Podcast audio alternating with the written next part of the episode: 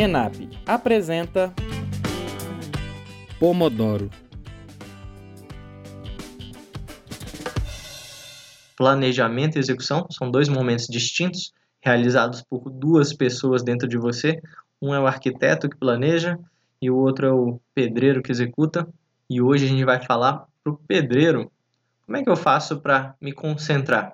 Porque muitas vezes a gente está ali executando e vem alguma situação que me força a querer replanejar tudo, que me força a querer rever tudo que estava acontecendo. E a ideia é que a gente diminua essas distrações, beleza? A gente tem vários tipos de distração. Tem as distrações internas, que vem da, daquilo, ah, será que eu estou fazendo isso? Será que eu deveria estar fazendo outra coisa?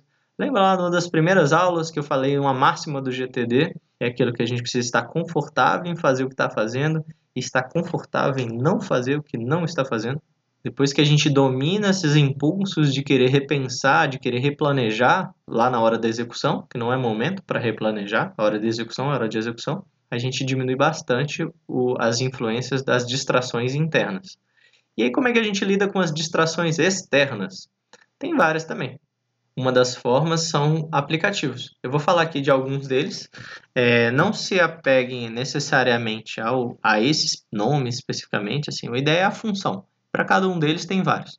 Um deles que eu gosto bastante é o Pomodoro Timer. Não sei se vocês já ouviram falar da técnica Pomodoro, ela é bem comum na, no ramo de concurso público. Pomodoro é o nome italiano para tomate, né? E teve alguém, não sei dizer a origem, que pegou um timer de, de cozinha da avó dele, que era o formato de tomate, e colocou assim, ó, durante 25 minutos eu vou estudar. E aí depois desse, desses 25 minutos eu vou dar um descanso. Aí depois eu volto. E ele estudava nesses ciclos. E aí tomou o nome de Pomodoro, técnica Pomodoro. E aí por que, que você fala ah, 25 minutos e 5 de descanso? Pode ser 40, 10, 50, 15? Pode. Esse número é irrelevante. O que importa é essa divisão clara entre o momento de foco intenso e um momento de descanso absoluto. Não um descanso absoluto, um descanso sem culpa. O que, que eu quero dizer com isso? Você sabe aquela pessoa que dorme mal e passa o dia todo com sono? Tá ruim, né? Que está misturado as duas coisas. O ideal que a gente quer é criar um contraste bem grande isso. Imagina, o cara que dorme bem pra caramba para estar tá descansado, para durante o dia estar bem acordado e fazer as coisas com bastante disposição. E aqui é a mesma coisa, a gente vai usar uma técnica Pomodoro para que a gente consiga se dedicar a uma tarefa, uma execução curta e intensa, que às vezes em duas horas de foco e concentração eu faço mais do que um dia inteiro desmotivado, enrolando. A gente já deve, todo mundo acho que já passou por isso em algum momento, beleza? E aí existem várias ferramentas, você pode buscar aí no seu celular aplicativos para isso. Se você botar Pomodoro, vai aparecer um monte. No computador também, você pode fazer lá, se você usa o navegador o Chrome, você pode buscar aplicativos. Um deles é esse Pomodoro Timer. Eu gosto bastante dele e ele tem a função de você coloca um timer lá mostrando. E aí por que eu gosto desse? Porque ele vem com a segunda função, que é o segundo tema da aula de hoje, que é um App Blocker. O que é um app blocker? É um bloqueador de aplicativo, como diz o nome. E o que, que vem ser isso? Quando você casa os dois, o Pomodoro com o app blocker, é mais ou menos você faz isso. Você diz para o computador e fala, ó, eu vou trabalhar 25, depois eu vou descansar 5.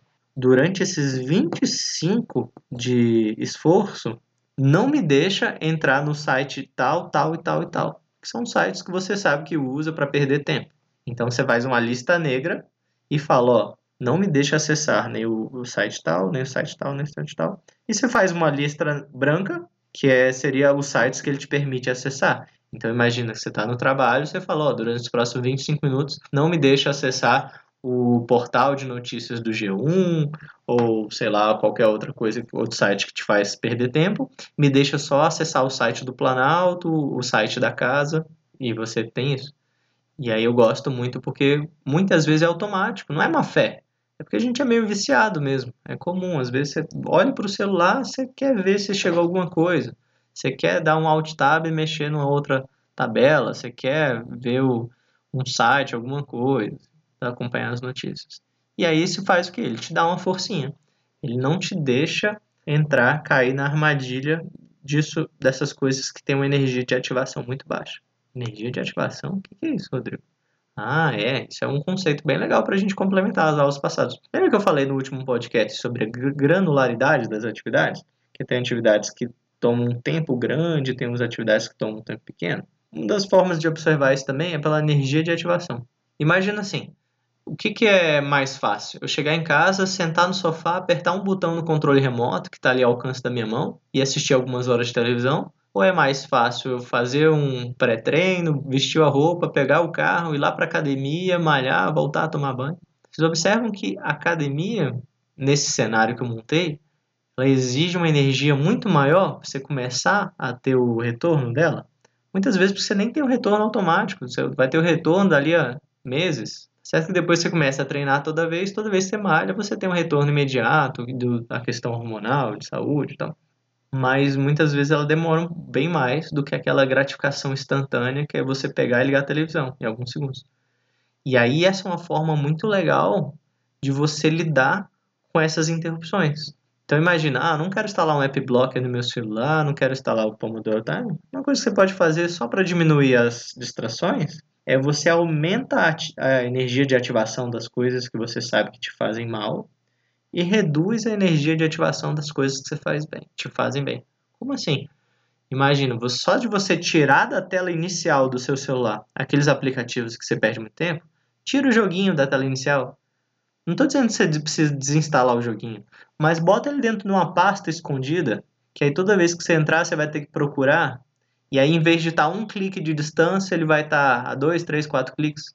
Desloga. Imagina que você é uma pessoa que perde muito tempo com mídia social. Você entra lá no seu aplicativo social e tira a opção de ingressar automaticamente. E aí, toda vez que você entrar, você vai ter que digitar o seu login e senha. Às vezes, só dessa pequena chateação, aquele daqueles 5, 10 segundos que você vai ter que colocar a senha, você não mexe na mídia social. Você, ah, não, vai dar muito trabalho. E você volta a trabalhar. E aí, olha só, por causa de 10 segundos da energia de ativação a mais que você colocou, você ganhou às vezes vários minutos, porque seriam vários minutos perdidos na mídia social. Legal? Faz sentido? Isso aqui são pequenas estratégias práticas. Recomendo vocês procurarem técnica Pomodoro, app blocker e pensar nessa energia de ativação. Imagina que você quer voltar a tocar violão. Em vez de deixar o violão no armário, desafinado, dentro da capa, você deixa ele do ladinho do sofá, já afinado, pronto que aí você só estica a mão, tal qual você fazia com o controle da televisão. Você diminuiu a energia de ativação para estudar, voltar a estudar violão. Eu quero ler, eu deixo o livro impresso do lado do meu computador já com marcador de página. Ah, eu quero ir para academia, eu deixo a mochila da academia pronta.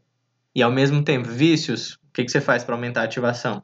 Ah, eu, nossa, eu perco muito tempo com televisão. Então você pega o controle e põe lá longe.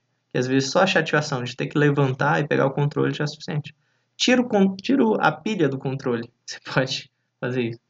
Ou então, sei lá, comida. Ah, eu me alimento meio mal. O que, que você faz? Você deixa as comidas que são saudáveis já prontinhas, lavadas em porções, e deixam aquelas que fazem menos bem, não são tão boas para a sua saúde, ainda para processar, que às vezes você consegue fugir delas. Faz sentido? Gostou dessas dicas? Dá uma olhada naquele livro lá, O Jeito Harvard de Ser Feliz. Ele tem um capítulo inteiro sobre isso. É isso aí, pessoal. Espero que vocês tenham gostado da aula de hoje. A gente se vê. Grande abraço.